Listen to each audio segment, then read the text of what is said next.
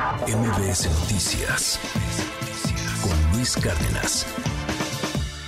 Jorge Andrés Castañeda, qué gusto verte. ¿Cómo Bienvenido. estás, Luis? Un gusto, como siempre, estar por acá. ¿Qué tiene que ver el frío con la luz? Pues mucho, mucho. ¿Por qué? A ver, eh, en México dependemos en gran medida del gas natural que viene de Estados Unidos para generar electricidad. Ok. Gracias a los gasoductos que se empezaron a construir en los años 90, se terminaron algunos al inicio de este sexenio, pero que ya venían los proyectos. eh, estamos completamente conectados al suministro de gas natural de Texas, sobre todo, que es algo muy bueno, ha sido algo muy bueno para el país. Nos ha dado acceso a muchísima energía muy barata. Gran parte de la explosión industrial del norte del país y del Bajío se explica por el acceso a gas natural tejano, que es el más barato que hay en el planeta. ¿no? Es, y es una muy buena fuente de electricidad, es mucho más limpia que el petróleo, sus derivados. O sea, sí es una energía fósil, pero eh, dentro de las fósiles es la más limpia. O sea, es mejor quemar gas que quemar combustóleo. mucho mejor. Y las plantas que se han hecho de ciclo combinado, eh, que utilizan el gas y tienen un segundo proceso para generar electricidad, eh, incluso la mayoría de los especialistas en cambio climático las consideran como un elemento central de la transición energética, porque necesitas darle respaldo, digamos, a todo lo que hagan las renovables, y esto es relativamente limpio, no es totalmente limpio, pues no, sí son energías Sí, claro. fósiles, pero dentro de los fósiles por mucho lo más limpio. México, de, la gran parte de nuestra energía la generamos con, eh, en- digamos, en un día normal, con gas natural en plantas de ciclo combinado. Y dependemos en más del 80% del gas estadounidense. Ah, no manches. Todo el gas... Perdón que te detenga. ¿Más del 80% del Al gas gringo? Sí. Y particularmente el tejano, supongo. Tejano, te digo, todo pasa por Texas, puede venir de Ajá. otras partes, pero del gas que Llega se importa Texas, de Texas ajá. a través de los gasoductos eh, que se han venido construyendo. Wow. Eh, ¿Por qué? Porque, bueno, ha venido cayendo la producción de gas de Pemex, la que se dedica solo a gas, y el gas asociado, que es el que sale con el petróleo, la mayoría lo quemamos en México porque pasa en el mar, ¿no? En, los, en los yacimientos. Entonces, en México producimos muy poco gas, consumimos muchísimo gas. Somos el principal comprador de gas de Estados Unidos a través de estos gasoductos. Bueno, Ok. Eso como contexto de por qué importa mucho. Recordarás, te iba a decir dos años, pero ya son tres. Sí, este, sí, ya son tres. Fue en el 21. fue en el 21 la tormenta Uri, que vinieron unas congeladas similares a las que se están viviendo hoy en Texas. Y no es que el gas se congele, tiene que, tienes que llegar a temperaturas muy por debajo de lo que estamos viendo, pero los equipos para bombear el gas en estos gasoductos y mandarlo a México sí sufrieron muchas afectaciones. Entonces, si no llega el gas de Estados Unidos, tenemos problemas para operar estas plantas de ciclo combinado. ¿Qué pasa? Pues no tienes el combustible. No es como si no tienes gasolina para el coche. Es como si ¿Qué no- haces? no pues se mueve el coche. O sea, empújalo, pero no se mueve. No va a llegar más allá de unas cuadras. Ok. Entonces, lo que pasa. Es que, y pasó la vez pasada, entran en el despacho eléctrico plantas mucho más contaminantes y caras, Ok. ¿no? Que son las del combustóleo, que ya están despachando, pero ahora tienen que despachar más, eh, termoeléctricas. En su momento se utilizó la capacidad hidroeléctrica del sureste para abastecer al país, pero esto solo viene a demostrar la fragilidad de nuestro sistema energético. Ok.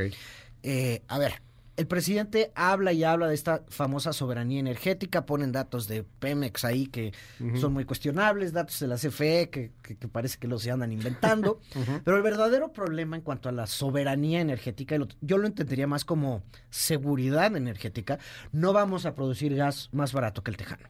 No vamos a producir gas mañana. Es muy caro. Podrías abrirlo a privados en Coahuila y, y en el norte del país, que es el mismo yacimiento. Pero bueno, no va a ser de la noche a la mañana y no tiene tanto sentido dado lo barato que es el gas tejano. Pero lo que deberíamos de haber invertido en estos años es capacidad de almacenamiento. Poder almacenar ese gas. Hoy tenemos dos días de almacenamiento de gas natural. Dos. Y, o sea, que es básicamente lo que está dentro de los tubos. nada. Ahora, creo que es muy ¿Y relevante. cuánto podríamos tener? Pues mira, vale la pena ver la serie de acciones que llevó a cabo Texas como resultado de Uri. Hace tres años. Hace tres años. Dijeron, a ver, esto está grave. ¿Qué vamos a hacer? Sí, viene ¿no? cambio climático, estas temperaturas se van a dar. Esto va a pasar. Y pasó tres años después. Pasó. Entonces, lo primero que hicieron fue incrementar la capacidad de almacenamiento con baterías. Tú vas generando la luz y la guardas en baterías, algo caro, pero ellos pasaron de 0.29 gigawatts de Ujú. capacidad a 5.09. Es un montón. Uf. Luego vieron que la energía más. renovable, y en Texas no son muy fans de la renovable, te imaginarás, ¿no? Pero Sí, claro, no, les encanta el petróleo. di- dicen que no, pero ya son de los principales generadores de, de energía renovable del mundo. Ok. La eólica, la de viento, pasó de 31.1 a 38.7 gigawatts. Ok. Y lo más impresionante es la solar. Pasó de 6 a 22.3 gigawatts. ¿no? Entonces dijeron, a ver, vamos a invertir en baterías. Vamos a mejorar nuestra capacidad de renovables.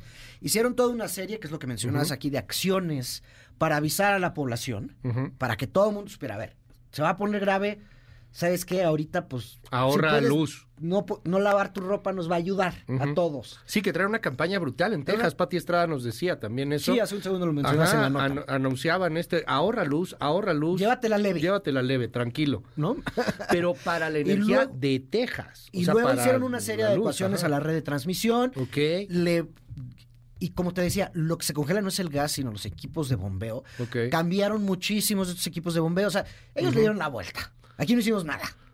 A lo mejor nos salva lo que hicieron los tejanos. Porque nos van a seguir surtiendo de gas. Porque va a llegar el gas a México. Vamos a ver en la parte de México de los gasoductos que no haya problema. Ok. ¿No?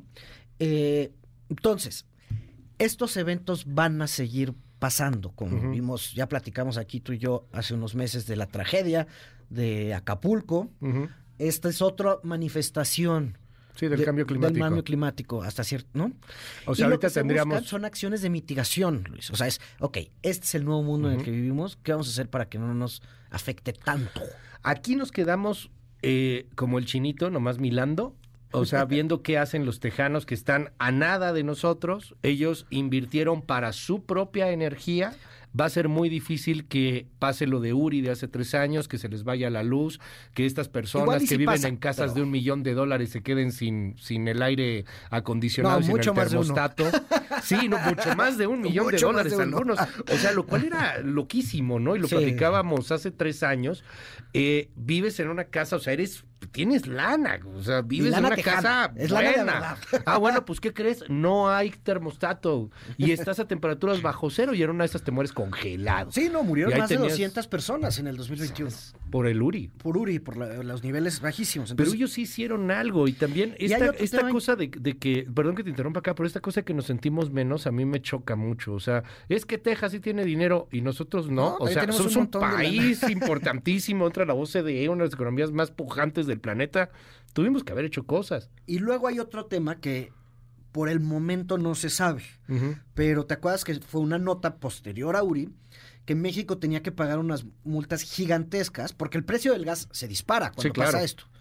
Y si no compraste las coberturas, es decir, contratos de yo te voy Ya. a comprar gas a este precio en tal fecha, que cuesta más caro Sí, claro. que comprarlo en el mercado, digamos, del día a día, espero y esperemos todos, porque la vez pasada nos salió en 65 mil millones de pesos.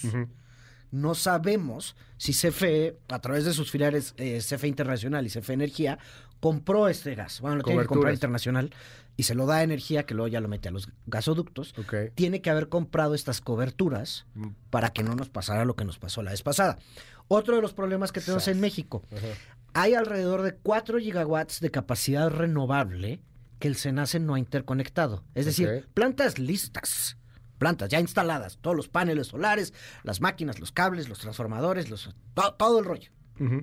Y que es cosa de que se conecten a la red mexicana y no les han dado el permiso de interconexión.